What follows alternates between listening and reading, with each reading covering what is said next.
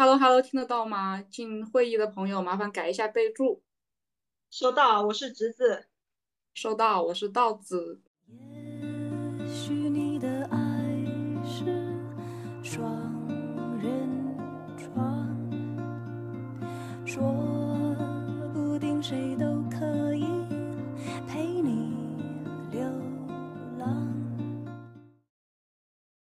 在二零年五六月份的时候，蛋壳就已经出现了资金问题。然后在已经出现资金问题的情况下，微众银行还在持续的为蛋壳啊、呃，就是为他的租客来放贷。嗯，那你就没有做好对这个企业运营情况的一个核实，你也没有做好资金断裂风险的预案。啊，也相当于就是说，他提前半年其实就已经知道了这个，提前半年他就已经有风险了。嗯、也就是说，如果如果说这个东西你是知情还是不知情啊？作为微众银行方来说，你如果是知情的话，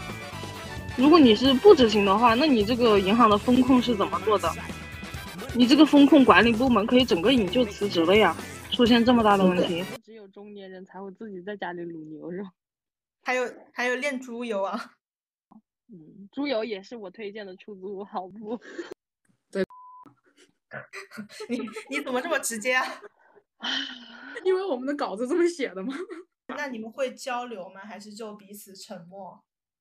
呃，Hello，大家好，我是今天的主持人和主达人道子老师。然后今天我们邀请到了一个两位嘉宾，一位是我们的老朋友资深沪漂，请老朋友介绍一下自己。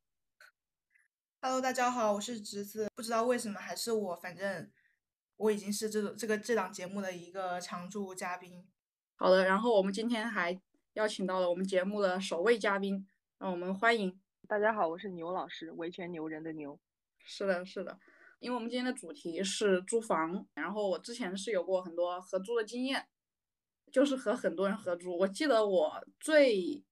我记得最心酸的一次是我和一个隔断，然后有五个房间，一个一百多平的房子，然后在那边租过。反正我呢，我就是从我一八年到上海，然后到现在一已经是差不多三年时间，就一直在租房。我三年时间可能换的出租屋都有十个。那个时候在做一份实习的工作嘛，反正就是呃也不会长期在那边，所以就是当时是想找一个那种短租，然后我就是各种在 APP 上找，然后去那种什么豆瓣啊，然后就是想说他们有没有天空组吗？不是天空。天空组不是干这种事情的，天哦，天空组有那种就是为了只招那个同性的室友来卸一张床，所以会发到天空组那种地方。嗯，那你三三年你换十个出租屋，你相当于每个季度都会换一个出租屋。就当年就是很不稳定的是，就在干一些实习工作的时候，就会找那种短租的房子嘛，然后当时也很难找，然后我又很怕麻烦，我又。就是不想跟那种二房东扯啊，然后我一开始就是住那种，就是类似于一种 Airbnb 那种房子，然后它是有人租下来，然后就是像那种酒店一样的服务，然后就是在那种地方可能几个月搬个地方啊什么的，然后后面我就是渐渐的可能就是找那种租房中介，然后或者自如那些平台去找房子，但是我到现在可能合租的经历就比较少一点，因为我可能也是从大学开始我就。很少会跟别人住，就是一直独居，对，算是吧。所以我可以等会儿再分享一下我住的这些神奇的房子。嗯，我也是和侄子老师一样，我是来北京三年，一九年来的北京之后，我应该是换了三处，嗯，就是一共租了三处房子。然后第一处是刚来北京的时候，因为在北京生活的成本它是相对很高的嘛。所以说那个时候没有找到工作的时候，我有一个同学，他在北京租了个房子，然后那个时候我就是和他拼一张床，嗯，但是那一家房子呢，它是它原它是一个老小区的一个呃职工宿舍，但是设施都比较好，一梯两户，住的也很舒服，嗯，然后当时他是它的正规的那个户型呢是两室一厅。然后自如呢就把那个厅隔成了一间房，然后后来被他那小区的人给举报了，所以那个厅又被还出来了，就是还是还成了一个客厅，就留下了一张床垫。我和我那个同学就一个人睡床上，一个人睡地上，然后这样。那你睡床上吗？啊，对，我睡床上，因为我比较长，他他比较矮。但是那个不是他租的房子吗？对，所以我这个同学他非常的好心啊。我是一直和我这个同学一起住，然后一直到疫情爆发了之后啊，然后他也都是你睡床上，他睡地下吗？没有没有，大概在那里住了一个月之后，我们就换到城里来了啊。我找到工作之后，我们就租了一个，租了一个一个次卧吧，也是我们两个一起，然后盖两床被子这样。嗯，有过一段时间，大半年吧，都是这么住的。嗯，然后后来疫情爆发之后，都不知道你过得这么惨过。还好啊，因为那个房子还挺大的，然后他是北京人嘛，所以他每个周末都会回家。但是总而言之，他第一年确实是过得比较艰难，真的很心酸。所以我觉得牛老师又很 real。对我，所以我是和我那个同学，当时但是我们那个房间不小，有十五平，就是你想睡睡地下也是充分足够的。嗯。这里我突然想跟就是可可能看不到这个屏幕的观众介绍一下，就是我们牛老师他的那个 ID 其实是叉叉叉 real me，所以他就真的是一个很 real 的人。刚才我们分享一些就自己住过的房子，我先讲一下我住的是一个最离谱的房子，就是我前面讲到的那一个，就是五个隔断的。虽然说我那个房间是有八个平米吧，但是不好意思，哦，就是那个房间特别的，反正它因为它是个隔断吧。然后又是干格的，就会有甲醛的味道。然后我是在里面住了一年多，肯定就会有听众问我说，这种环境我怎么住得下去了？主要原因可能就是因为当时上班比较早，然后离公司就非常的近。就我很想问一下，是不是大家就是第一次租房都是距离大于那个就是居住的条件？应该都是选择距离最近的吧，通勤最方便的。我记得我当时第一个租的房子，也就是它是一个离公司特别近，在上海蛮市中心的一个地方，但是巨破的一个那个上海老公房，就是那个条件是特别的差。然后它虽然有有两扇门，但是完全不隔音，就是隔壁阿姨还是能够在边炒饭，然后就是边喊你，让你声音小一点的那一种。你就住在哪？住在地下室吗？没有，我住在五楼，那个是一个在上海，真的是一个中心地段的那个老小区的一个五楼的一个老公房。那我防止大家不知道老公房什么意思，不是老公的房子，是就是一个很老的公家的房子的意思，就是当当年那种单位分分房子分下来那种，然后就基本上没有任何的装修。陈老师有住过什么离谱的房子吗？没有哎，我没有住过什么很离谱的房子，因为我是。刚刚侄子老师说，嗯，就是你是会距离，然后大于住房条件，是不是？嗯，就是你在选房的时候，然后我一直是住房条件要大于距离的。嗯，就是我工作最初的时候还是想着说距离近一点方便，可能当时当年刚工作的时候上班很积极，现在就不是那么积极，所以现在是居住条件大于距离，因为现在住在两个小时通勤都无所谓。是的，现在小时通勤那还是很过分。嗯。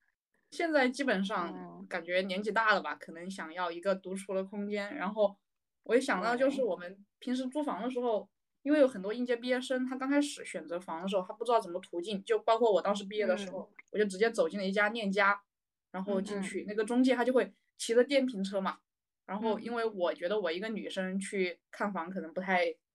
就是不太安全，我就带了另外一个女生朋友，然后那个电瓶车上面就拖了我们三个人。就是你们 前面一个，后面一个，然后那个骑电瓶车在中间吗？不是不是不是，就是就是那个中介在最前面，我在中间，我朋友在最后面，我们三个人，然后就是穿梭在武汉的大街小巷，然后他就会把你先调过去，或者会调过去，然后跟人说，哎，这个房子好便宜啊，采光好什么什么的。结果你过去的时候，你说你要看这个房子，然后他就会把你带到其他的房子里面去，就很离谱的那种房子。然后他就说：“哦，你这个价位，你只能租到这个房子。”这就是我发现了一个中介的一个套路。对，然后等到，然后你就会觉得说这个房子条件还是太差，他就会顺势就给你介绍另外一个条件稍微好一点，同时哎租金也要高一点的房子。是的，是。你就会在两者的对比之中去选择那个后者。是的，是的，是的，是的。嗯，有有请在上海三年换了十个房子的侄子老师给我们介绍一下。就是只其实你刚才说那种就是租房中介，我还蛮少有那种经历，就是那些就比较大众的什么链家啊那些。我一开始就是六六是租房。我一开始你知道我怎么租房吗？一开始我又就是在知乎上搜怎么租房，就知乎这个东西真的害我太多了。然后那个时候他们就告诉我说，不要相信那种中介，你就是用那种呃二手就是那种转租平台嘛，一个上海本地比较大的叫那个六六直租，以前叫租本儿，然后就是各种人他是会有在上面挂一些。呃，可能自己要搬走了，然后转租的房东或者是一些房东自己直租的，然后那个时候就是听信了知乎嘛，呃，会比较倾向于用这种平台去找房。当然，当时也是看过一些自如，但是自如确实很贵，然后我一开始就确实没有什么钱嘛，就去找这种别人转转租的房子会多一点。呃，他们会拍上传那种房子真实的视频什么的，然后我看到呃比较好的就会私聊他们去约去看房啊什么的。然后当时好像前面可能五六七个找房都是在这种平台上找的。它就是唯一的好处就是可能会价格是肯定比自如便宜很多，然后也没有中介费，然后房子的真实性也还 OK，反正它一般就是视频就是呃那个租租户自自己拍的，所以也是比较真实。但是你到现场就主要是去看一看，呃，比方说邻居啊、隔音啊、安全方面这些问题，然后一些交通方不方便这种的。然后那还是比较理想的，这个就是对至少比我们在那个租房的网站上面看的会好很多。对，然后嗯，哎，但是这个这种平台的缺点我一会儿再讲嘛，反正就是是也深受其害。那那我不知道牛老师是找哪些平台的房子？我从一开始就是刚跟大家说过的，就是那个我第一我做的第一家就是我同事他我我同学他做那个房子在顺义，然后我工作是 在顺义是在哪里？顺义就是在北京的啊、呃东北方向，呃六环开外。是类似于门头沟那种地方？门头沟又是哪里？反正就是一个很远的地方，是吧？呃，就是单程的话，上班的话可能需要一个小时，对，一个小时还好吗？嗯，在还好，在在在北京、上海，我觉得我觉得真的是还好，就通勤一个小时真的很常见。嗯嗯，因为好像在在就是北京这种轨道交通比较发达的地方，大家都会觉得说，你与其呃那个地理就是那个直线距离离公司比较近，还不如说住到一个地铁站点的边上，啊，这样你去北京任何其他的地方可能都会比较方便。呃，然后我我第一家在顺义，然后石门那个站。如果说听这个音频的朋友，那就知道那个十五号线有几大天王嘛，就那南法信，嗯、什么梨花坎儿，这些石门，它那个站点都特别的远。然后我们在那个地方住了一个月之后，我就找到了工作嘛，嗯嗯，就刚开始是住我同学的房子，然后他也特别好，就是没有让我付房租。嗯，然后后来从那个房子就搬到了城里，就搬到了那个惠新西街，就是五号线上，北四三环在四环之间。然后我嗯工作在三环，然后这样我的上班的时间就变成了坐公交车只有半个小时。然后因为我不会骑车，所以这个距离，然后包括你到那个地铁的距离就非常的重要。嗯，我一定要很方便。你然后第二个你可以啊，学一下骑车对。呀，他们都吐槽我，就是说为什么可以不会骑车？对啊，这个世界上居然还会有不会骑车的人。对，我就不会骑车。那你约会不是会经常迟到吗？对啊，所以我今天提前到，我真的我的诚意你们是知道的。你是走路来的是吧？因因因走走到楼下的网吧。嗯，我在楼下的网吧年了个地，嗯，上这个节目，贵贵节目，嗯。你那个时候房租大概是什么水平啊？嗯，就是第一家那一个，它是它那个小房间是大概有七个平米，嗯然后嗯房租，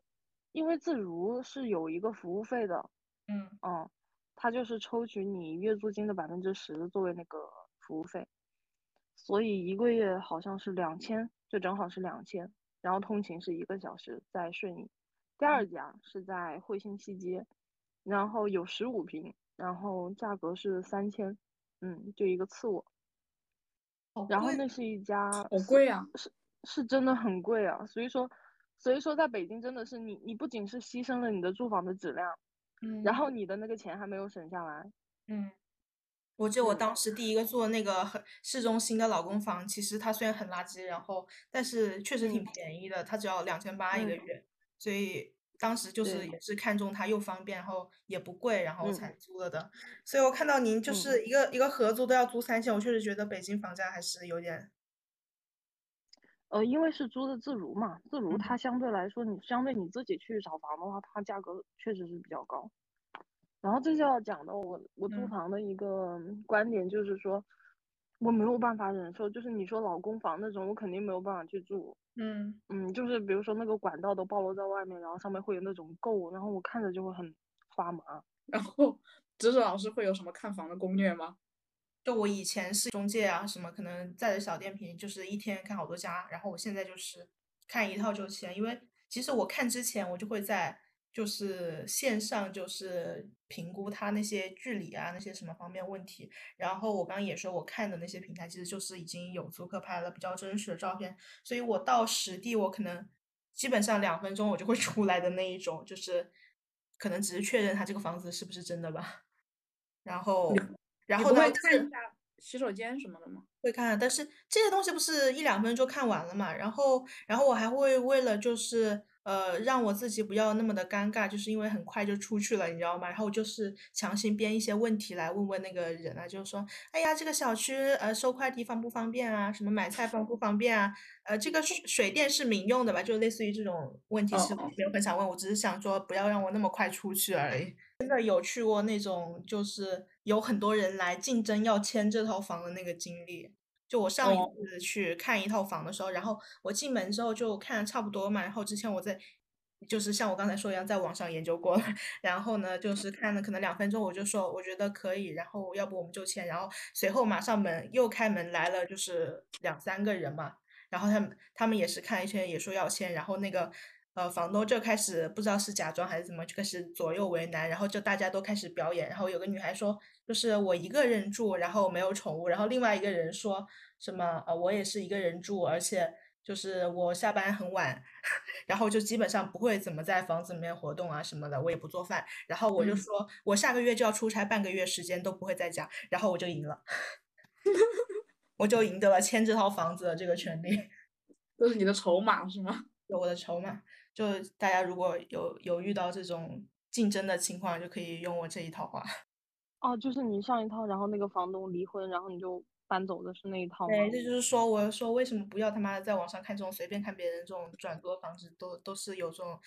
需要扯来扯去的这种事情。哎呀，有感情纠纷的那个。然后我们在大城市打拼嘛，然后都会有自己的一些小小的行李，嗯是吧？我想知道，就大家在自己搬家的时候，一些关于一些搬家的故事。我先我先讲一下我自己，就是我上一次搬家搬到我这个家是疫情之后，我搬家的时候，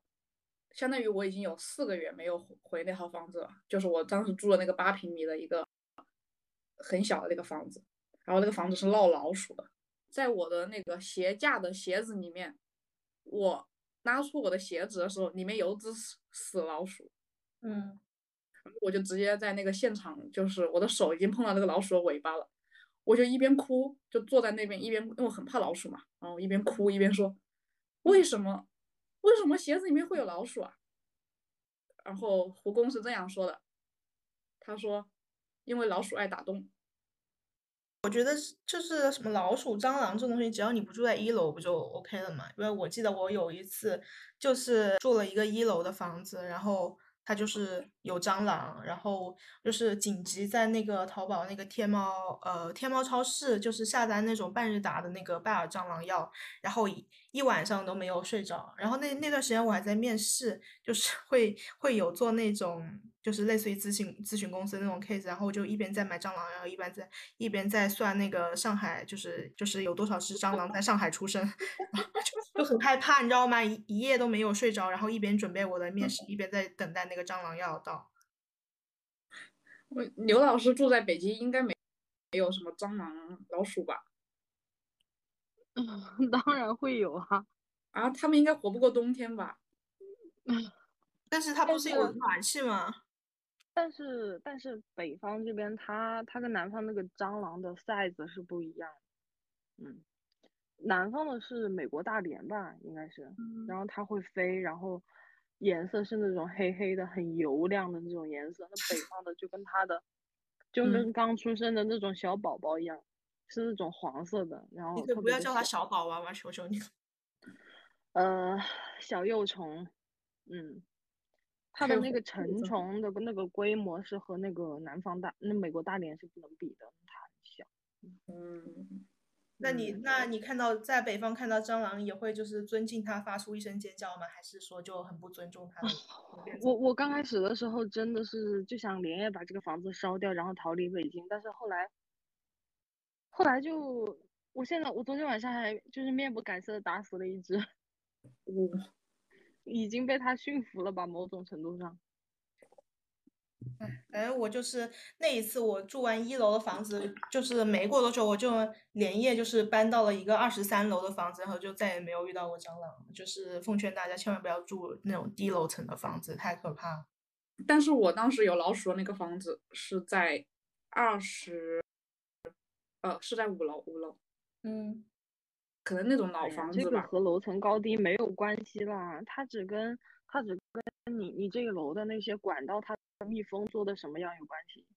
有嗯些东西，嗯你嗯知道管道它是上下楼层都连通的吗？如果说那个相接的地方那个密封没有做好的话，那可能其他的楼层家里因为卫生习惯不达标，然后引来那些蟑螂老鼠，它就会顺着那个管道爬到你家来。可以啊，啊就是你你可以你就是那些没有密封到的地方，你可以自己再去处理啊。我记得我是当年第一次就是来上海的时候，我其实我只有一个三十寸行李箱的东西，然然后呢，我搬家的话，我可能我都没有叫货拉拉，我就是打了一辆车我就搬，然后现在我都需要叫那个货拉拉的中型面包车，就是本来上一次我是用那个小面包车，这次是搬的中面包车，可能有一条维柯大大货车。你你都有什么东西啊？硬件吗？还是就是那些细软就就要叫一个中型面包车？对啊，就是一些有的没的，我觉得我衣服都能装三大袋，就是你知道吗？我我给你们推荐一下，就是那个拼多多的那个大塑料垃圾袋，然后可能别人是用来扔垃圾的，但是我是用来搬家的，然后你就可以随便的把你的一些东西往里面一塞，然后很快的就能。哎就是，你不觉得用那种大塑料袋装很恶心，很很很恐怖吗？就最近不是有那种什么抛尸的那个？啊？确实有一点像啊。对啊，我觉得还是不要用那个拼多多那你个。你就搞我很像，就很很怕，就是有一次某次搬家，我会交警拦下来，然后打开我那些对塑料袋查看我的是什么。但是就是它它主要一个就是比较方便一点，然后以前因为我是一个很不会收纳的人嘛，然后我可能呃就是要把东西叠整齐，然后塞到一个什么箱子里面，我可能收拾个东西要搞一整天的。然后我记得以前我在读书的时候，因为呃我们暑假回来是需要把东西寄存的，然后暑假那个房子就呃宿舍就退掉了嘛，然后我们就是每年都需要就打包一次。哇，我当年那个时候我都会因为就是收拾东西我都会哭，你知道吗？因为我实在不会收拾，然后就一直是别人帮我一起弄。然后我还记得我毕业回国的时候，我打包我所有的东西，然后需要可能运回国内，我搞了陆陆续续可能搞了半个月时间吧。自然后经过十次搬家之后呢，我现在就成长了。我现在最快，收纳小能手。对，我上一次搬家我只花了三个小时，就是从收拾然后到上搬家车就只有三个小时。你是请了什么？请了收纳师吗？年薪五十万？就是就是买那个拼多多的塑料袋，然后随便一塞，然后三个小时就可以上车。然后再在那边给他那个包再打开，然后再收拾。对，呃，那个拼就是货拉拉，我是这样子的，我会在那个上面只报我需要搬家的费用，但是那个就是搬东西的费用，我都是线下再跟那个师傅去扯的，就哦会因为线上好像会比较贵一点，那你就再跟线下那个师傅谈就行了。嗯，你好熟练啊。对，我非常的会用货拉拉，而且之前我会在那个淘宝上买那个货拉拉的账号，然后它里面会就会有那个新人券，新人券又可以减一笔钱，然后就是嗯，把货拉拉用用到极致。但是我觉得每次收拾搬家、收拾行李的时候都很累吧？牛老师有没有什么收搬家的故事？我第一次搬家的时候，是第一次搬家的时候，我是一个人，嗯嗯，然后就是我当时为了省钱，也没有请那个师傅帮忙啊。然后嗯我头一天晚上捡捡拾行李，弄到了很晚，然后第二天早上就是在那个司机师傅来之前，先把那个行李全都搬到一楼，然后他来的时候就帮我装车，嗯，这样。反正我我之前为了省钱也是会就是没要那个师傅搬，然后就自己搬。哎，然后后面我发现其实让那个货拉师傅搬也并并不是就是我想象中那么贵。我记得呃，嗯就是我记得我当初从一个一楼搬到一个二十多楼搬，但是那个是有电梯的，他只问我要了三十块钱嘛，就我觉得还挺哦便宜的。那还那还那那还还对，那还那还他问我要三十块钱，我都不好意思，然后我给了他五十，我觉得太太亏了。那我们再讲一下，就是我在租房的时候，因为有很多其他的一些好比较好的东西可以分享一下。就是就是当我搬到一个家里边，我我第一件事情不会是把我那些塑料袋解开，然后把东西归位归整，我是会马上打开拼多多，躺在沙发上，然后买一些便宜货，然后就是一些那种质量不太好的一些日常用品，比方说一些碗啊，然后一些呃什么洗洁精啊、洗碗布啊，就这种东西我，就是我最喜欢搞的，只能用一次的收纳那些收纳盒啊什么的。这一次我还买了一个比较好的东西，就是那种呃小推车，就是可以放在床边，然后放一些呃充你电器啊。买的是那个小红书 ins 小推车吗？对，但是你在拼多多上买其实只要十几块钱，他们不是多推荐宜家啊，那个吗？真的假的啊？啊，十几块钱的小推车，你的车能推吗？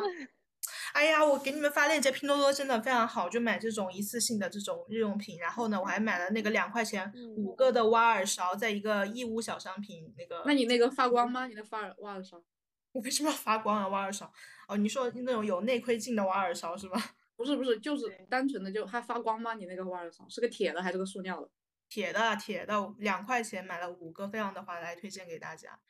因为我的挖耳勺会每次搬家也基本上都会呃不知道掉到哪里去，所以我基本上都是必买的。还有一些呃扎头发的头绳啊，然后呃牙刷、杯子，哎、反正这种东西就是你直接就是一到新家重新拼多多买就好了，也也不是很贵，可能全部买这些东西，也许买了好多，也许一百块钱这样子。然后还有一个，我从上一个出租屋开始买的东西就是投影仪，我觉得这个是。然后你换一个出租屋就买个投影仪，也太有钱了吧。那投影仪不是拼多多上买的，不能换一个出租屋就买。就是投影仪是在是在那个大大品牌这个电商平台在京东买的，好吗？买的是一个那个呃比较知名品牌的一个投影仪，然后价位就是算是买的它一个入门入门款吧。然后就是我个人感觉还是比我想象中的就是效果好很多。然后它是在白天的时候自然光，尤其是如果你住在朝北的房子，就是就是效果应该会非常的好的那种投影仪。然后我会天天在上面可能就随便投一些那种电视剧啊什么，然后。呃，我最近也喜欢就是跳帕梅拉嘛，然后我也会投那个 Keep 的那个投屏，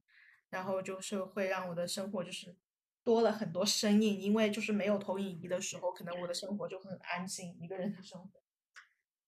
牛老师有什么就是租房的好物分享一下吗？我觉得是烘干机，嗯，我买了一个烘干机，我觉得还挺，还还挺实用的。但是，但是我我我就昨天就是侄子老师给我发这个流程的时候，我就去网上搜嘛，嗯，在淘宝上面，嗯，然后有一种烘干机是那种，它它就像那种沙滩衣柜，你知道吗？嗯，就是外面是帆布，然后里面有一个那个小型的出热风的那种哦，机器。我好像知道，哦，我觉得那个不用买，那个不要买。那个我看起来就功率很低的样子。对我，我就是也也做了一些功课啊，就是嗯那那种烘干机的话，它是功率是它很费电，嗯然后它的效率很低。嗯嗯，我觉得，我觉得特别是，我觉得不光是租房吧，我觉得真是南方家庭啊，你特别嗯是入梅了之后，进入进入那个梅雨季节之后，嗯那个晒衣服都是一件很麻烦的事情，它嗯对阳光的要求很高。然后，所以我觉得烘干机，嗯，是我推荐的那个出租屋好物。然后这样你可以省下一个阳台的钱，然后就用那个烘干机，但是效率也很高。嗯，冬天有暖气，你应该就不用烘干机了吧？就我们从来没体验过暖气。对，哦，我来北京的原因之一就是这边有暖气。它那个那个烘干机，它它主要是可以杀菌啊，因为它是能到六十度以上嘛。嗯。所以说，像什么你贴身的那些衣物啊，我都会放到烘干机里去烘。嗯。哦，那我只能放到微波炉里面了。我也是去过一个有有暖气的国家读书嘛，然后那个时候我是贴身衣物我都是手洗，然后放在那个暖气上烘干的，然后其他就是是可以的，但是暖气到不了六十度呀。那你可以放烤箱里面嘛？对对啊。总而言之，就是我觉得烘干机真的是，嗯，就是我上一次去某个出去旅游嘛，然后我在一个宾馆想洗衣服，就是好几天，就是一直想找个机会洗衣服，然后我发现那间酒店竟然有那个洗衣房，然后我就去洗，洗完之后它旁边是那个烘干机，然后我一打开一看就很崩溃，我以为是那种会滚筒式的那种，就是效率比较高一点，然后结果它就是那种暖风在烘的，然后它只能挂四件衣服，然后。我最开始说的那种，其实就是你说的这种，沙滩挂在里面，然后那个暖风一直在烘，它那个效率很低。对啊，就是，然后非常耗电。嗯，反正第二天我就是背着一箱湿衣服又上路了吧，就就是因为这个暖风暖风烘干机。啊，那你回家打开行李箱的时候，会不会有股尸体的味道？那就把衣服放在我的黑色垃圾袋里面。对，然后就是坐上货拉拉的车，然后。面无表情的开到无锡去抛尸，好吗？那稻子老师有家有没有什么好东西可以分享一下？基本上会用一个那个阿里巴巴的毛毯，我给芝芝老师也搞了一个，嗯，就是那个毛毯上面会有一些元素吧，我觉得挺有意思，也非常便宜，才二十几块钱。然后现在搬家，我又把它带回来了，就是我走到哪，它就在哪个地方。是。呃，我不知道你们有没有住过像我那种就是老房子，然后它里面就没有抽油烟机，然后那些上海老阿姨她就是开着门在那里炒菜。我记得就是当年有一次，呃，我生病了嘛，然后出院之后就是我爸在我那，然后他在那里炒菜，因为就是他可能就是接受不了没有辣椒菜，然后他就炒了一个什么辣椒炒肉，然后没有油烟机，就是就是非常的呛，然后。然后因为我刚做完手术，就是一直在里面被咳，就是被呛到想咳嗽，但是我又不敢咳嗽，因为会拉到那个伤口会痛。呃，跑到阳台上，然后找了一个口罩戴上，但还是很呛。就我觉得就是可以呃在网上买那种简易版的那种抽油烟机吧，虽然就是长得像电风扇一样的，虽然我感觉可能功率不是很大。你爸在上海也不吃本本帮菜的吗？谁吃本帮菜啊？谁吃本帮菜啊？因为我们其实刚开始想的这个好物分享，可能就是一个广告位。然后如果有投资方听到我们的话，也可以，我们可以推荐很便宜的一些好东西可以分享出来的。对，现在目前就只有那个拼多多可能会想跟我合作一下。然后如果有一些就是一些其他的知名企业想找我的话，也可以私信我们。是的，是的，因为我们在南方，然后我们也没用过烘干机，我们还是比较感兴趣的。嗯。对，我觉得那个啊，提到这个，嗯，如果是家里用的话，我推荐那个热泵式的，它会比较好。然后我现在用的那个，它是直排式的。我现在脑袋里面那个烘干机就跟洗衣机一样，是滚筒的，然后巨大巨贵的样子。对，它就是那个样子的。嗯，大概那个。确实，确确实确实是它会分分那种品牌，就是贵的话七八千。哇，然后便宜的可能两三千这样，嗯，那还有那种洗衣机是洗烘一体的，哦，不要买洗烘一体的，嗯，嗯，洗烘一体的它它效率不高，然后它还容易坏，嗯，那个玩意儿大概有多大呀？是货拉拉司机会收两个大件的程度吗？不，没有啊，它就跟洗衣机差不多大，它会，而且它而且而且我买的是那种小的，它会它能够比洗衣机还小一点。那你那个基本上一次烘干几件衣服啊？你们好像对这个烘干机很感兴趣。对，那个它它的我买的那个容量是九件衣服，啊，嗯，就是床单的话，就可能一次就是一件，嗯，如果垒在一起的话，它不太好烘干，嗯，主要是内裤吧，因为我感觉那个东西杀菌好像还还比较重要，你自己手洗的话，那真的就是效率最低的，嗯，那个对于杀菌的效果是最差的，嗯嗯，然后如果你是用上洗衣液的话，呃，用上消毒液的话，它会好一点，如果能够加上烘干机的话，那那就会杀菌的效果会不会最好。嗯，完了，我已经打开淘宝在看这个东西了。就是我之前想过，也我也想过要买烘干机，然后看完它的价格之后，嗯嗯我就还是以就是在拼多多上买一大堆内衣内裤作为这个选项 表。就是我之前住隔断的时候，嗯。然后遇到一个爱吹牛逼的山山东男人，嗯。第一天他就和我讲，他说他是北京大学的，嗯，然后他每天干一些巨无语的事情啊，他会北京大学还要住隔断间啊。就他住的那个房子没有隔断啊，就我住隔断的，我被哦。隔了，他没隔。然后呢，他女朋友就是我们本地的名牌大学的研究生嘛，嗯，嗯是那个很多樱花的那个大学吗？对对对对，就是很多萨库拉的那个大学，然嗯后嗯。他就说他是北京大学，我刚开始我不信他嘛，嗯。因为就是我就想说说，那你是北京大学，你女朋友是樱花大学的，嗯。是吧？但是他还要住隔断，然后但是我想到他们可能是学生就没赚钱，嗯。然后他住进来第三天，他在那个他房间里面用巨大的广播播放北京大学开学典礼，啊又过两个月，他跟我说他是南京大学的，然后他就开始看南 京大学大入学典礼。这样子有点然后。对，然后他就拿出一把南京大学那个伞，那个伞上面不是有南京大学吗？嗯嗯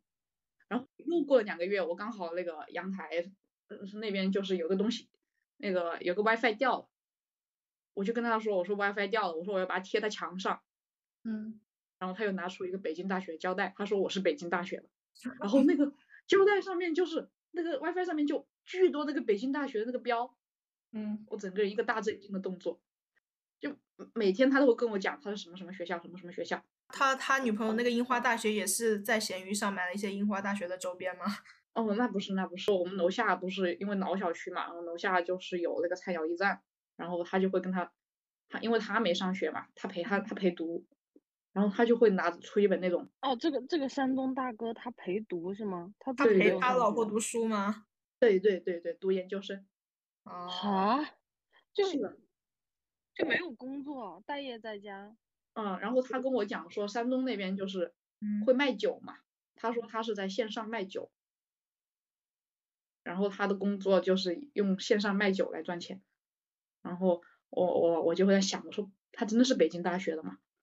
我还以为你要说山东男人都会就是给老婆陪读，就是女权地位很高呢。然后我感觉他就是有一个癖好，就是会收集就是全全国各地的那种名牌大学的那个呃周边，周边吧，周边吧，嗯，就是会呃背着武汉大学的帆布袋，然后用着北京大学的胶带，然后举着南京大学的伞。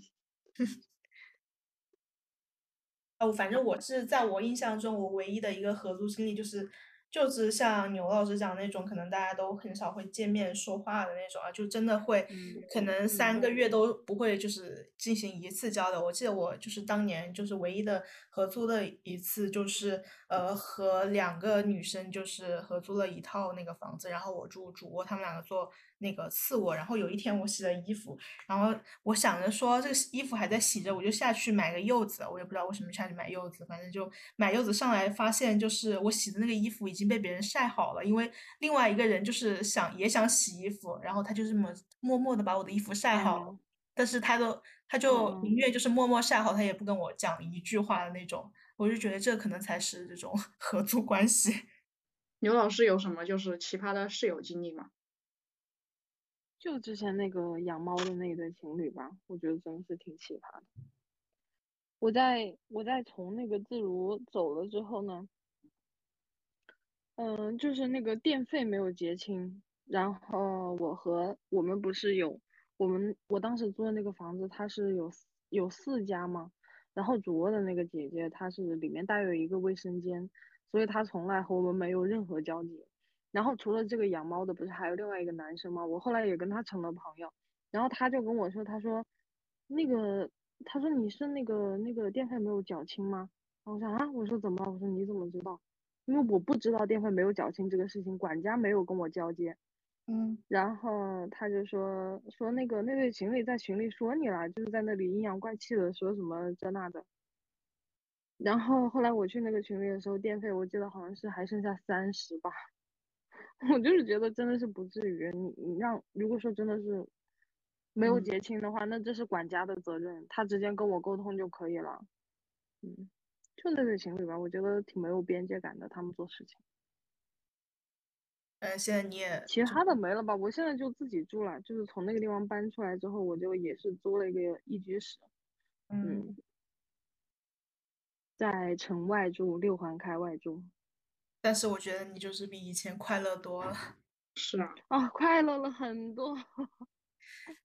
因为以前我很少会看你发那种就是拍你家里的那种照片，然后现在你就是感觉你热爱生活多了很，怡很怡然自得，对，那你可以养一只猫了。然后你还会在嗯，做饭啊什么的。我记得你还会卤牛肉 我老师妹妹老是会卤牛肉他，说他说只有中年人才会自己在家里卤牛肉，对啊，不是吗？还有还有炼猪油啊，炼猪油，对 猪油真的很香啊。就是你会对会炼那个猪油你有的渣吗？你有，你们有的时候炒青菜放一勺猪油，真的是香的不得了。嗯，猪油也是我推荐的出租屋好物，我觉得大家可以买。如果自己不能炼的话，可以买那种就是罐装的。我后来直接买了一罐，就是那个猪油，每次放一点你点就哦增香。嗯，你怎么炼啊？你是就是专门买一坨肥肉然后去炼吗？就是你要买一坨肥肉啊，然后就把它切成小块嘛，你就放到水里面去煮，等把那个水煮干了之后，就是那个杂质也都没有掉了，然后你就再继续开那个开那个火，一直在那里熬，然后熬熬熬，你就一直把那个油就是这样盛出来，盛出来之后它自己就会凝固嘛，然后剩下一点就看你。就看你对那个猪油渣的要求啦，有的人就想要那种脆脆的，有的人就想要那种脆中带软的。哎，但我外婆说那个猪油渣也可以吃。我外嗯婆说猪油渣是是炸出来就煎出来的，怎么会是对啊，水不是煎出来的吗？但是如果说你炼油的时候，它会有很多油嘛，所以呢，那对吧？就是如有油啊。如果油一多的油一多的话，那就变成了炸啊。嗯，是那个牛老师在自己家里搞什么包浆豆腐，我觉得这个比较离谱。包包浆豆浆豆腐很好吃啊。就我觉得你搞的东西都是感觉非常的好高级啊！些东西，觉得感觉搞起来很麻烦那种。就是就是寻常人在家不怎么会搞的那种东西是吗？嗯，但我觉得做饭确实是一件，就是嗯你从那个合租搬到那个单，就是一室户里面，就嗯是会马上会嗯提升的一件事情，就是会有心情。是的，是的，嗯嗯，对。但是每次做饭因为因为和和那个植老师不同，因为他大家也都知道他非常喜欢出去约会嘛。嗯像我们这种喜欢宅在家的人，我觉得可能做的最多的就是自己在家做饭吧。嗯，就以前合租的时候，我是完全不会想到要做饭这件事情，因为你知道什什么啊？就是我以前在英国读书，就不是共用厨房嘛。然后有一天，我炒了一碗那个花菜炒肉啊，然后呢，我去到那个房间去拿个饮料，我一回来，那一整碗花菜炒肉都被人偷走了，你知道，就整个一个大心理阴影，然后我就再也不想做饭了。反正我记得我在自己家做过最离谱的就是炸臭豆腐嘛，真的巨臭。如果你们觉得不臭，你们可以试一下，我把链接发给你们。嗯，可以。那还有什么就是出租屋就是会经常嗯干的一些？对。你你怎么这么直接啊？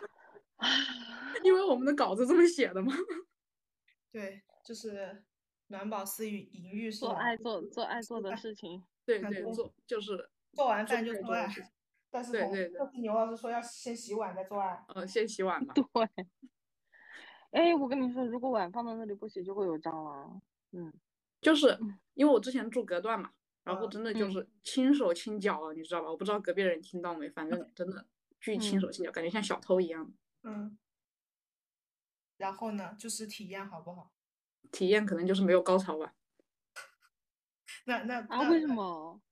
嗯，就真的动作巨轻，你知道吧？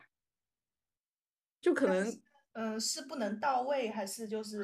嗯力度比较小啊？力度比较小吧，然后也不能那个啥，就也不能出声音，也不能干嘛呀，是吧？那那你们会交流吗？还是就彼此沉默？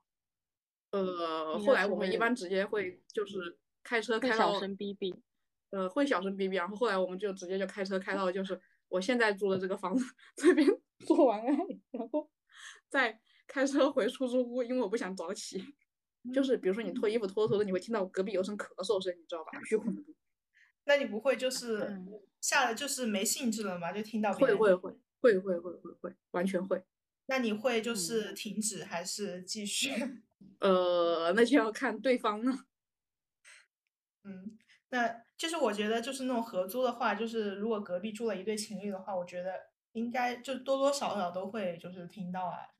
对对对对，因为有时候怕影响别人的那个，就是怕影响别人的生活体验，所以说就会轻手轻脚一点。但是，反正我现在觉得当时其实过得蛮苦的。反正我以前就是也是住那个，就是其实是一个大房子，但是被那个房东隔成三三三户人家吧。然后那个墙壁就是合板的那种，就很薄。然后其实隔壁就是讲话我都听得到的。然后他可他们那边可能也会疑惑，哎，为什么左边这一户人就是从来没有声音？可能是个哑巴吧。然后可能因为我一个人住，我很少会发出声音什么的。然后他们就是基本上天天就会有他们的对话，然后然后很吵很吵。然后那个女生也是就是很喜欢在家里发嗲啊、撒娇啊什么的，反正就非常的噪音污染。但是他们一生中最安静的时候就是他们做爱的时候，其他时候都很吵。然后你能听得出那个声音不对劲是吗？就是突然变安静了，就是，然后他们还会就是做完之后会去吃宵夜，你知道吗？我都听得到他们就是一边穿衣服说要不出去吃点东西吧，我饿了，就是大概十一二点钟的时候，我觉得我真的是不会在那种合租的地方做嗯爱，我觉得我对我觉得也不会。我觉得嗯很少兴致，所以说后来我就直接那个啥，我宁宁可过来洗甲醛嘛。哎对，但是呢，在那种隔音很差那种老公房，我建议大家也不要在那种地方。就是侄子老师当因年为真的隔壁都听得到。是的，而且，而且隔壁住的都是阿姨。我跟你们讲，就是当年就是住在那种老公房里面，就是那个房子虽然是两道门，它是一道是外面那个大门，还有一道门就是呃能把那个厨房和厕所隔开和床隔开的那个门。然后呢，当年就是侄子老师呃年轻气盛，就是将人带到家里啊，就 然后就是把两个门都紧紧的关上，而且还就是呃。就是有点掩掩耳盗铃的，就是把那个窗帘有拉上，我就觉得就会让我更加有安全感一点。然后呢，就有一次就是晚上十点多钟吧，然后就被隔壁的阿姨敲门，她说：“小姑娘干什么呀？” 真的真的被敲门了，然后哦我就整个就萎了。你你 你你们你们是动静很大吗？就是完全因为真的都不隔音的，然后而且他们那个那个阿姨就是会开着门，就是呃，如果他在厨房，他一定是开门，因为就没有那个排风扇嘛，他会去摘菜、洗菜，反正他都是开着门的，然后就被敲门了，你知道吗？然后就是整个一个 萎掉。对，就是希望大家不要在老公房里，虽然他叫老公房，也不可以在里面。然后呃，就是还有一个事情就是。我我记得就是我之前不是说我现在住自如嘛，然后牛老师也知道自如其实是有那个就是有阿姨来搞卫生，我不知道北京是不是是的吧？嗯，都是他那个服务费一部分就是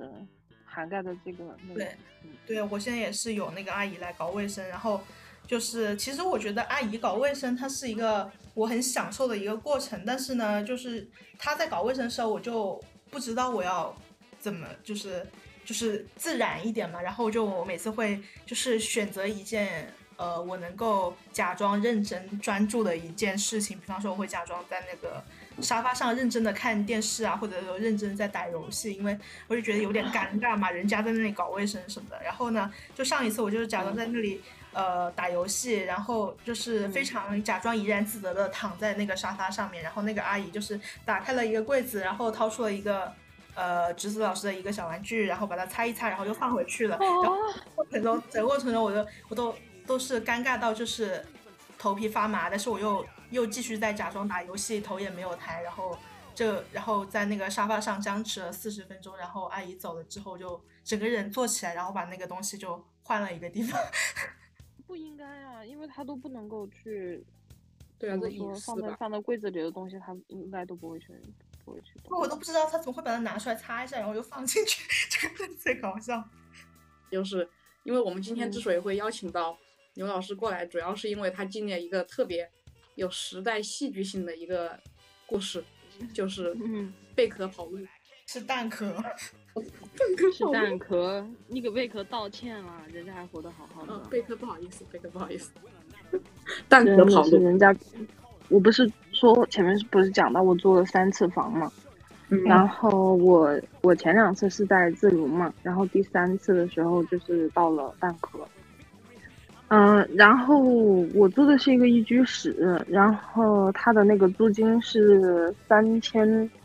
三千出头，嗯，具体的数字我忘记了哦，我是，哎，算一下，我是二零年的五月份租的这个房子，呃，当时呢，他这个蛋壳租房的时候，那个中介给我说，就那个管家吧，他说蛋壳是有两种支付方式，一种呢就是年付或者半年付，还有一种就是月付。然后我就说，如果说年付、半年付的话，会有什么优惠吗？就是说，如果如果会便宜房租的话，那我也也可以选择半年付或者年付吗？然后他就说，他说，呃，没有优惠，都是一样的。他说你直接选择月付吧，这是那个管家直接推荐给我的哦。那那对我们来说，那如果说没有优惠的话，那我肯定选择月付，这样我压力会小一点啊，对吧？嗯所以我就选择月付。他月付的方式是这样的，他有一个啊、呃银行啊、银行呢也就是我维权的对象了。嗯，这一家银行呢，嗯，就是在他们深圳那块地方，你跟他打官司那真的是。OK，然后总而言之就是我是选的那个月付嘛，他那个月付的形式就是，我向微众银行贷一年的款，然后是属于租金贷款，然后银行按月把这个租金给到蛋壳，就是这个中介公司。然后在十月份的时候，我记得那个地方是嗯那个时候是过了十一还是没过十一啊？然后就传就是好久都没有那个呃呃保洁上门了，嗯，我就觉得很奇怪。然后我就然后当月呢，我当时是租那个房子是有优惠的，就是我我每个月要给他三千四，然后他会返给我大概三百多块。然后呢，那个月的返款就是迟迟没有打到我的账上，我就觉得很奇怪。然后我就在网上搜，然后我就发现有好多人都有那个遭遇。从这个时候开始，就是当我们都就是发现苗头开始，那个时候就已经开始出新闻说蛋壳要爆雷了。嗯，嗯，他已经他已经是很久没有给到银行钱，也很久没有给到那个呃房东钱，但是他一直在租客这边收钱。那你们然后后来就嗯先是十月份的时候就行动了吗？还是？然后当时出了这个事情之后呢，网上的消息也就越来越多，最后也就坐实了。然后蛋壳现在是处在一个可能要破产了，反正就迟迟对三方都没有交代的这么一个过程。然后就大家都开始维权了，就不知道什么时候开始。然后我就主动联系了我的房东，我就说那个，呃，我就联系他，我说那个蛋壳是不是有给您打这个月的房租吗？他说蛋壳已经有好几个月没有给他打房租了。蛋壳就卷款跑路了，是吧？嗯，对，蛋壳当时就处在一个，就是说他是向租客这边收了钱，但是呢就没有钱付给那个房东，就处在这么一个流程。然后我们后来这个事情就越演越烈，然后就是他的那个受害者的人数，就大家都发发现了这个事情了之后，就形成了一个维权的整个联盟了。嗯，啊，刚开始的时候大家就特别慌，是慌什么呢？我们这个贷款是以我们个人名义贷的，就即使今天这个蛋壳公司跑路了，我们还是得继续还这个贷款。如果不还这个贷款，就会上我们的征信。那征信对我们肯定都是很重要嘛。你以后不管是，啊，它的重要性就不用说了。嗯嗯嗯，然后当时就是出生发现这个事情之后呢，没过多久吧，北京反正就是大城市这些哦，就就专门为蛋壳这个事情，因为蛋壳它的那个受害者人数是非常庞大的啊，所以就是为了你肯定是要你特别在首都，它肯定是要维维护这么一个稳定的，肯定是要维稳的。所以从这个角度考虑，它成立了一个这个专门的办事小组吧，就为了解决这个事情。然后当时呢，我也去登记了，嗯，登记的时候呢，就跟那个当时是蛋壳也来了人，然后那个呃微众银行也来的人，包括还有政府的人，就这么几家吧。然后你就在那登记你的问题。那就是我第一次和那个微众银行的人对线，就是在那一次，就是出现这个事情之后呢，确实现在是一个信息时代嘛，所以我们就上网搜，就搜出现这个东西该怎么办。然后实际上我们搜索的结果是对我们很不利的，因为这个贷款当时是我们本人签的嘛。如果说，嗯，今天就算是蛋壳爆雷了，这个贷款还是由我们本人还。那微众银行那边。嗯，啊，他们就相当于就直接就说让你把那个钱直接都是要给他，不管有没有。是的，是的，因为如果说你不还的话，他就要上你的征信。那后来你还了因为，对，后来呢，我就后来当时就是我们去给那个去那个政府登记我们这个问题的时候，嗯，他就说现在所有的钱大家都不要还了。嗯，因为就是说，你你现在可以暂停还这个款了。当时魏仲真的是，他还想怎么说垂死挣扎吧。嗯，呃，他就是说你暂时不用还款，然后到明年三月份，如果说蛋壳这个事情还没有解决的话，就到时候再说。那么这就存在一个可能性，如果到三月份蛋壳还是就看这个样子，蛋壳根本就活不过来了。他在外面欠了好多钱。如果是那个时候蛋壳还没有把钱还给这一家公司的话，因为我们的钱是每个月交给蛋壳，然后蛋壳再来还这个贷款的，你知道吧？所以说我们把钱交到蛋壳之后，蛋壳如果不还给银行的话，我们一点办法都没有。然后当时呢，我就在网上就是搜，然后我就发现，其实长租公寓暴雷的这种情况它是不少见的。嗯，上海有一个叫青客公寓，然后包括成都、武汉，实际上好多城市都有这种。本地的一个长租公寓暴雷的情况，当时上海青客的那个受害者呢，他他特别好，他就是在网上关注到这个消息之后，他就直接把嗯这个维权的材料，就是无偿的嗯分享给大家，然后我就拿到那一份维权的材料，实际上你就是要去告那个微众银行，就是是违规放贷，嗯哦，也就是说这个房子如果我不租了的话，你是不能够再找我来要钱的。哦，然后你们那个律师是这个时候介入的吗？还请律师？当时当时在微博上也会有那么一个呃律师，他就是成立了一个群，然后大家那个律师提供的解决方案就是说成立一个受害者联盟，然后我们大家一起去上诉。嗯，你知道如果走这个诉讼流程的话，它不仅是时间啊，然后律师费哦，对，就很麻烦一系列的事情。嗯。所以我们还是想从这个举报的这么一个，并且我我找一找，我找一找我当时那个文件哈，并且你们是受害人啊，就是，而且你知道，你知道，而且你知道微众做了一个多么就是多么下作的一个行为哦，当时，嗯，当时我们在和微众签那个贷款合同的时候，它有一条规定是，如果说借款人发现发生提前退租使用本贷款支付租金的房屋，蛋壳公寓将向借款人退还剩余租金，借款人将退还的房租金额用于归还本贷款。在发生这件事情之后，微众银行直接在线上把这个合同给改掉了。哇啊，他怎么可以把签完对，你知道对，你知道这是这么多么严重的事情，他直接用新的合同来覆盖了原来的合同，导致我们是没有办法下载原合同的。啊，好恶心啊！然后也就是他他直接把整个这个责任都转移到了我们租客身上。嗯，天呐，我记得他们当年那个维权群嘛，然后还有个律师，然后那个律师呢好像也没有起到什么作用，然后那个律师叫徐律师，然后。一个男的，一个徐律师，然后一个那种呃穿西装的那个头像，然后呢里面有一个维权的人艾特他说刘律师啊，那我那我怎么告他？然后那个徐律师就说，嗯，那你这种情况就别起诉了，连连个名字都叫不对。蛋壳之前好像还做了挺大的市场。上海这边其实我记得好多人也会去租那个蛋壳的房子，但我当那这样年就是因为蛋壳蛋没有那个啥一居它的那室，个，蛋壳它的那个受害者的那个群体是非常庞大的，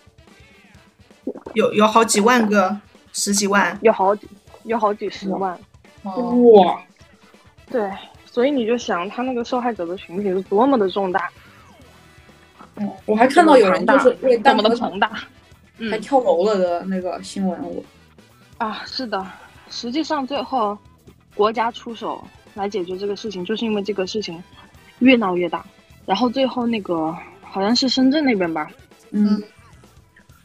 深圳那边有一个小孩，他是刚毕业还没有找到工作，他一下背上了贷款，还会影响征信，嗯。他很绝望就跳楼了。实际上这个东西真的是很可悲的，在在现在已经到了二零二一年还发，二零二零年还发生这种事情。对，并且去年疫情大家都很多人都没工作那种，是的，所以，所以呢，然后当我获得这一份就是维权的材料的时候，我看到里面的那些条例的时候，我才发现哦，原来我们真的是站在有利的这一方。微众在很多地方它都是违规的，嗯，嗯就包括，嗯，就是当时呢。真的就是这一次维权让我意识到，上海啊，它真的可以称作一个国际大都市，也就是在这一次维权。啊，这个就后面再说。嗯、当时这个姐妹呢，她不是在，她不是上海轻客的那个受害者嘛，所以说她所引用的那些法律的条款啊，和一些法规，它都是上海当地的。嗯，因为上海在这方面，它的那个它的那个制度非常的完善，所以它直接是很明确的违反了那一些规定，你都可以找到。但北京是没有这样的。其他的城市都没有这样的，我们只能从一些更上一级的国家级的，嗯，这样的一些法律或者说法规中间找到他所违反的那些条例。嗯嗯，首先就是，微众银行在那个签订贷款合同的时候，你是要必须要进行那个面签的，特别是像这种贷款合同，你是要对这个人进行审核的，对吧？嗯，你不能这么轻易的贷款给这个人，我们是没有面签的。然后我们贷款合同上面是电子签名，嗯，就法律规定是必须要是个人真实的签名。所以说，在这方面来说，他就是违反了，他没有当面告知借款人贷款的真实情况，然后包括就是你贷款的金额、你的利率、你逾期的责任，还有你贷款的期限这一系列内容，他他都没有当面给你确认。嗯然后呢，当你去看那个新闻的时候，什么腾讯、凤凰，这好多新闻，你就可以知道，在二零年五六月份的时候，蛋壳就已经出现了资金问题。然后在已经出现资金问题的情况下，微众银行还在持续的为蛋壳啊、呃就是为他的租客来放贷。嗯那你就没有做好对这个企业运营情况的一个核实，你也没有做好资金断裂风险的预案。啊，也相当于就是说，他提前半年其实就已经知道了这个，嗯提前半年他就已经有风险了。嗯，也就是说，如果如果说这个东西你是知情还是不知情啊？作为微众银行方来说，你如果是知情的话，如果你是不知情的话，那你这个银行的风控是怎么做的？你这个风控管理部门可以整个你就辞职了呀！出现这么大的问题，如果说你是知情的话，那你在知情的情况下，为什么还要继续放贷？对吧？是的，那么还有一点就是说，你这个嗯东西，如果说你明确它是租金贷的话，那是不是用于我租房的贷款？如果说这个房东已经和蛋壳解约了的话，那我我与这个房东之间，我与蛋壳之间这个租房的这个行为就不存在了呀。的行为已经不存在了，你为什么还要继续向我放贷？我又为什么还要每个月还这个贷款呢？更重要的是，微众银行现在还是好好的。对，反正就是他，他是违反了很多条例的。你你知道他们在，啊、我当时我有点记不记不太清了。他是一九年、一七年、一八年的财报，他们企业的财报啊都显示，他每一年都是处在一个亏损的状态下。然后在这种状态下，银行还在继续为他放贷。那么这就是你银行风控没有做到一个，你没有起到一个市场监管的责任呀，对吧？你凭什么继续放贷呢？如果说我和房东解解约了，我不存在这个租房的行为了，你为什么还要继续跟我放贷呢？那你就是就是得知了他这一些违反的那些情况，你是把这个呃材料给他交到哪里啊？所以当我就是得知了所有这一些他的，我收集了这些证据，然后我一一的把它全都罗列出来，然后相对应的，然后反正我当时那一份材料，我个人觉得真的是做的非常的完美，然后再加上你的那个身份证的复印件，然后你与这个各方的合同，你与微众贷款的合同。你与蛋壳签的那个租房的合同，你的房东和这个蛋壳，呃，这么一个就是代理租款的这么一个在代理租房的这么一个合同，还有就是你你，呃，还有就是你的还款记录，然后你每一期的还款记录，你剩下还有多少款没有还，所有的这些东西，包括呃微众银行它所违反的这么一些条例。嗯，全都把它呃打印出来，然后写上证据一二三四都标明了之后，直接就是一个包，就是送到了那个深圳的银保监局。嗯，然后呢，我还在那个举报信上写，我说，嗯，如果说，如果说那个，嗯，贵局啊是没有办法处理这么一个，嗯，这个违规，就是是没有办法处理这个微众银行违规放贷这么一个情况的话，那我本人就会将这一份材料。然后递至那个北京的那个银保监会，嗯，然后最后，嗯，最后这个事情又过了大概一两个月吧，国家就出手了。那么在国家出手之前呢，我是我是先收到了深圳银保监局就是受理受理这样一份那个举报材料的一个呃回执，嗯，他直接给我发了一条消消息，就是说就是受理了。然后再过了没过多久，就是微众银行来跟我和解了，就是说，嗯，他给我发了一个那个贷款结清证明，就是啊，如果说有人听到这期节目，将来还会遭遇这个问题的话，那真的是你你一直到你收到那个贷款结清证明为止，你这是你这个事情才算完了。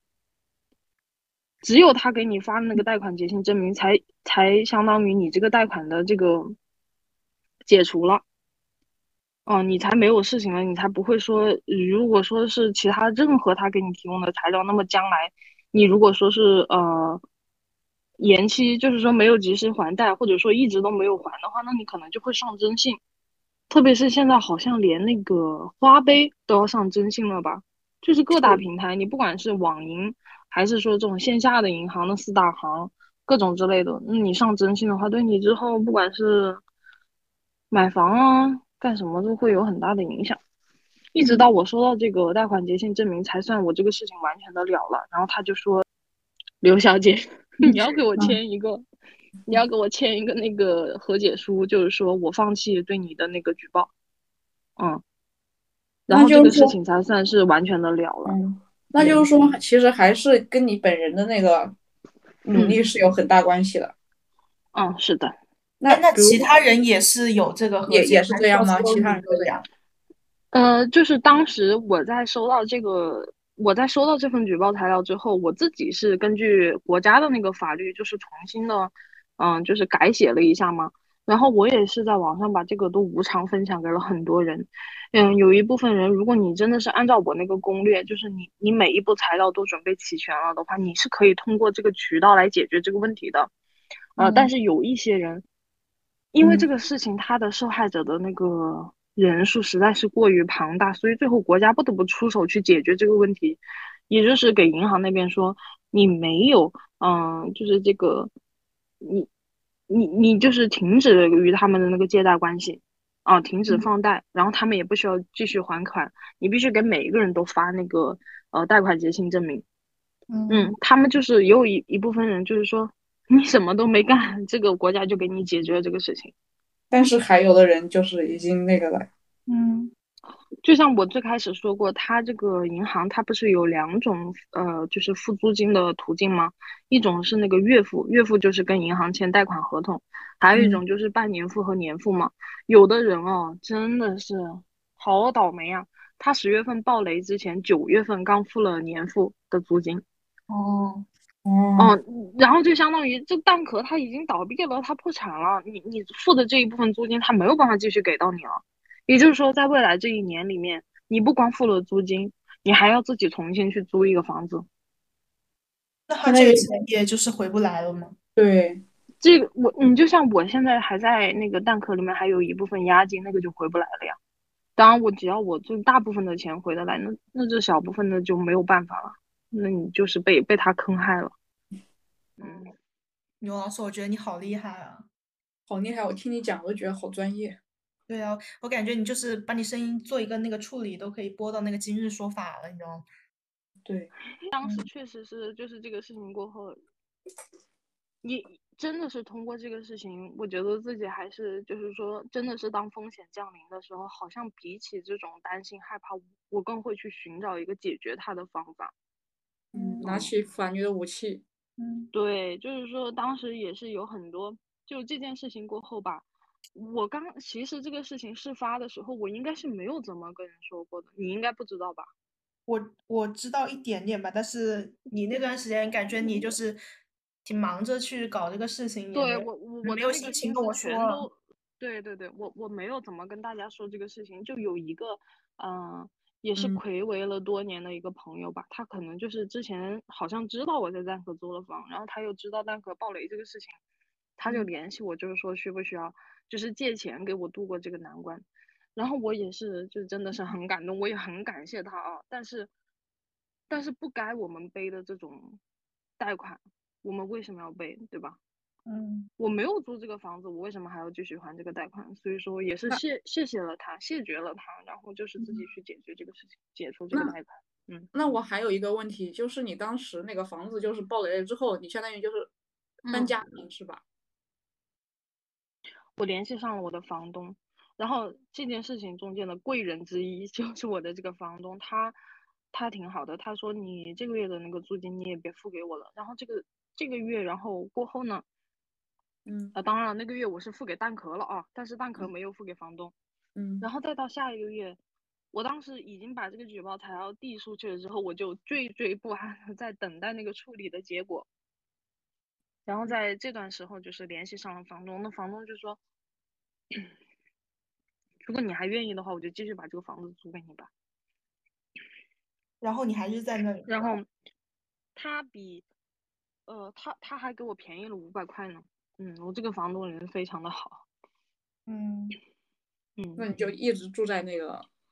对我还是住在蛋壳的这个这个公寓里面。嗯。嗯只是说没有了这个中间商，就是我直接跟房东签了合同。嗯，嗯，然后我我这个房子应该是现在比我周边，不管是我这一，嗯这这一层的，还是我们这一栋的，应该都会要便宜。嗯房东还是非常善良的。对，就同就是牛老师能碰到这么好的房东，真的真的挺幸运。反正我碰到房东都是那种什么租了两个月就说什么家里跟老公什么有一点那个矛盾，反正年底房子我要卖掉了，反正你就是那个时间要要搬出去啊什么的。然后我就上嗯一个房子就租到一个这样的房子嘛，然后呃嗯那个房这个房东是那个女房东，她的房产证那个是她的嗯名字，但是她的老公就是感觉不知道有什么神经病嘛，他就是会早上可能六七点钟给你发一条短信说什么，呃，什么我跟我嗯。老婆要离婚了，就是你赶紧搬出去，或者要么就是呃，反正你就赶紧处理一下，要么就是你就一直住着，然后但是我们会带人嗯。过来看房啊，但是我房租给你便宜一点啊什么，反正就一直感觉是被嗯。那个男的在骚扰嘛，然后我反嗯正就是很接受不了这种东西，我觉得很很吓人，我又很怕他他有什么备用钥匙，然后就直接进来就是来找我啊干嘛的，然后我就是很快我就搬搬走了，嗯，就我在觉得嗯。我在想，直子老师在上海是没住蛋壳吗？我我差点住了蛋壳，就是但是因为蛋壳它呃这边一室户的房源比较少，所以我没有去看那个蛋壳的房子。就我我我比较嗯多的会去看那种就是个人转租的房子，就会碰到这种什么要离婚的嗯房东这种。然后我那现在住在了自如，它就是除了贵，哎呀，其他都还挺好的。嗯，对那对，自如，嗯嗯嗯。刘老师有去看自己的征信吗？就是那个，嗯，我我后来没有去看，然后但是我当时咨询了一下律师，就是那个 曲律嗯师，群然后唯一的作用就是这个人。对，然后，呃，对，就是我咨询的那个曲律师，他说只要你收到这个贷款结清证明的话，那就说明，嗯、贷款已经结清了啊，你就那个对你的征信是没有影响的。但我也不知道，就征信这玩意儿在哪里查？蚂蚁花呗吗？就是什么蚂蚁积分来的？呃，哎，中国银信好像是，芝对对对，得去银行打那个，在你在银行附近，然后你随便进一家银行，嗯你问他能不能打征信，他说可以，你就直接嗯把身份证给他就可以了，有那个机器就直接打出来，可以就是打打看。嗯，对，一年好像可以打两次吧，我去年打过嘛。他就是因为就是那个微众，就是因为抓住了那个能让你上征信这么一对个利器，就导致很多人就范。嗯，对对对，就上征信对年轻人来说真的是很重要。因为征信是四年一滚动，嗯四年就嗯是那样，你可能你今年要是做什么事情，四年后才那个啥，你可以把那个就包括你要或者说买车，然后再进行其他的，嗯有的现在有的公司他都会要你打征信的哦，因为他怕你在嗯外面就是裸贷吧。就是有很多人在外面就是借那种钱，就是我不知道他们借什么钱。我记得我有一个呃同事，他就是嗯，提到这个租房那个踩坑吧，这嗯不是我的事情啊，但是这是发生在我同事身上的事情，我觉得也可以跟大家分享一下。嗯嗯就是好多那种刚刚毕业的那些小姑娘、小伙子，他可能就是会，就是在经济上会比较紧张啊，所以说租房的时候可能会更加在意那个价格。因此呢，在早些年的北京，我不知道现在还有没有，在早些年的北京有很多那种黑中介，就是他的身份证也是假的，他跟你签了那个合同之后，嗯，你你本人也住进去了之后，他就要求加钱，然后嗯你不加的话，他就把你整个人赶出去，然后把那个门锁换掉。所以就是想要说这个，就是想要，就是给大家将要租房的朋友提个醒吧。嗯，租房一定要去写。你第一次租房的时候，如果你不能和房东直接租到的话，你最好还是选一些大的机构，你不要找那些火车站啊什么那些那些小中介，那些那些很多都是黑中介，你很容易在这方面吃亏的。你到时候省了一点点钱，去了是多的。嗯那我感觉我还是挺幸运的，就是也没有遇到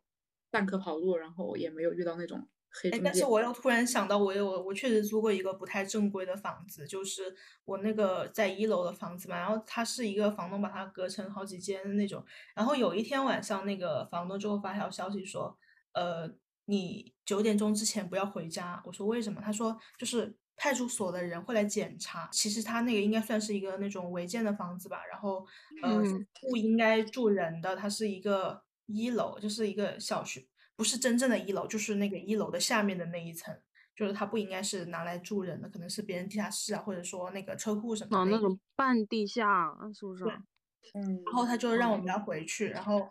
然后呢，就是一直他就会跟我说这种话，然后我就说，那要不我就呃搬出去，然后你给我赔偿什么的。到最后其实就跟他扯这件事情嘛，然后呃，我记得到了最后那么两天，我就说，呃，我在这个时间要搬出去，然后他你说，然后行就行，然后不行我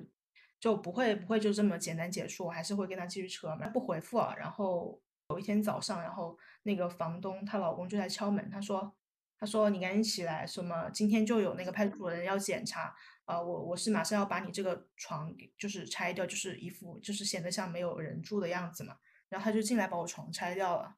然后那那几天也是我准备呃第二天才要搬走嘛，所以里面也是乱七八糟，反正是呃就是各种东西都堆在地上什么的，然后我就。就整个人我都觉得很无语吧，然后他就进来把我床拆掉了，我就从那一堆乱七八糟里面，就是，呃，拿出我今天上班要穿的衣服。我记得那天我还是穿了套正装，我要去干嘛？可能是比较重要的事情嘛。就整个想起来，我现在还是觉得挺魔幻的。然后那天他把床拆掉之后呢，然后我就自己去宾馆开一间房，然后到后面我也没有扯这件事情了。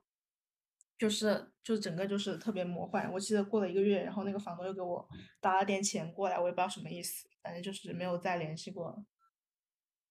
这就是我的不正规租租房的那个经历。对，所以大家还是，哎，我这边有一点租房的小窍门，哎，给大家分享一下吧。就是你可以，嗯，我一般会在那个自如吧，它有一个特别好的功能叫做地图找房，就是你当你输入你工作的地点之后，它可以，然后你就可以，它有很多选项，有的是在驾车，或者说是公交，然后或者说是骑车，或者说是步行。还有四个选项，然后你可以在里面选到对应的时间。就假设我选的是离我公司是那个公交地铁半个小时之内，他就给你可以给你画出那个小区。然后它不是按照直线距离算的，它真的就是按照那个通勤的时间，就不管你是那些路线，它都可以帮你规划到。那你在上面看好那个小区，你点进每个小区，你可以知道大概的房价之后，然后因为自如比较贵嘛，所以你就可以直接去找到这个小区。你可以先去找他的物业。然后或者是找他那个，嗯，就是在那个，呃，那个小区里面休息的那种大爷大妈，就问您知不知道谁家在租房子，他们基本上都会有这种消息。然后我我我有好几个同事都是通过这种方式，就是直接跟房东签到了满意的房子，嗯。但是那种半个小时距离来的那些房子，一般都是我租不起的那个小区，都还挺贵的。哎呀，这就是举个例子嘛，你也可以把它选成那个公交地铁六十两个小时吧，六十 两个小时分钟以内啊。嗯嗯，关于租房的故事大概就讲到这一些，感谢牛老师今天来我们的节目，然后也给我们分享很多非常重要的租房的一些经验和一些自己遇到的一些故事。谢谢那个橘子老师和那个道老师的道子老师的邀请。是，然后我能够一读这个道老师的普通话，真的是非常上头。好，谢谢。那我们今天节目就到这里，拜拜。嗯，好的，拜拜。想要有个家，一个不需要多大的地方，在我受惊吓的时候，我才不会害怕。不会想要家，可是就有人没有他，脸上流着眼泪，只能自己轻轻擦。我好羡慕他，受伤后可以回家，而我只能孤单地、孤单地寻找我的家。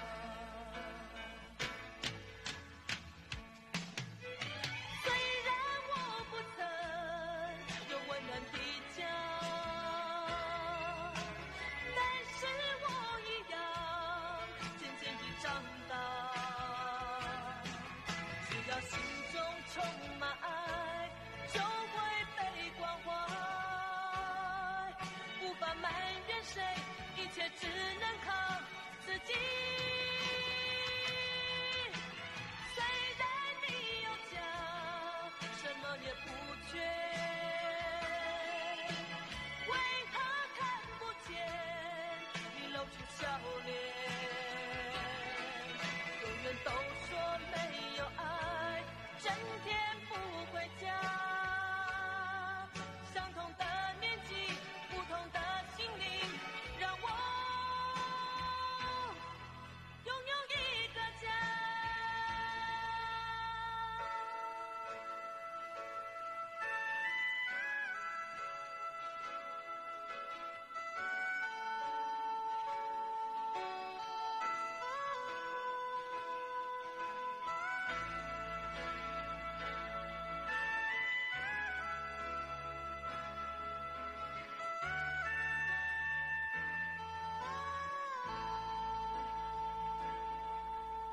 想要有个家，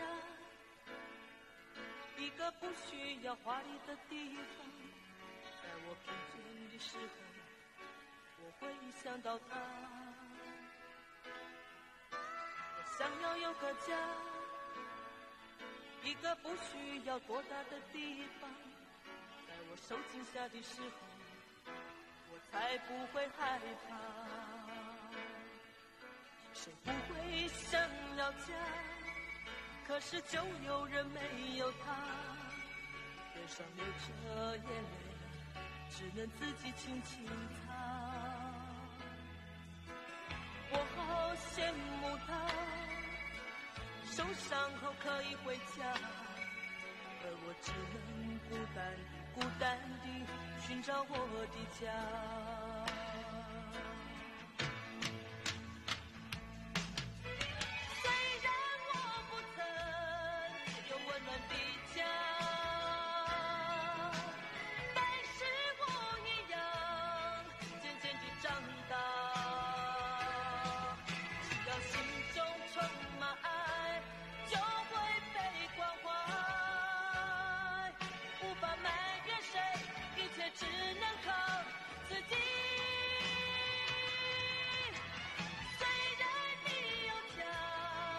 什么也不缺，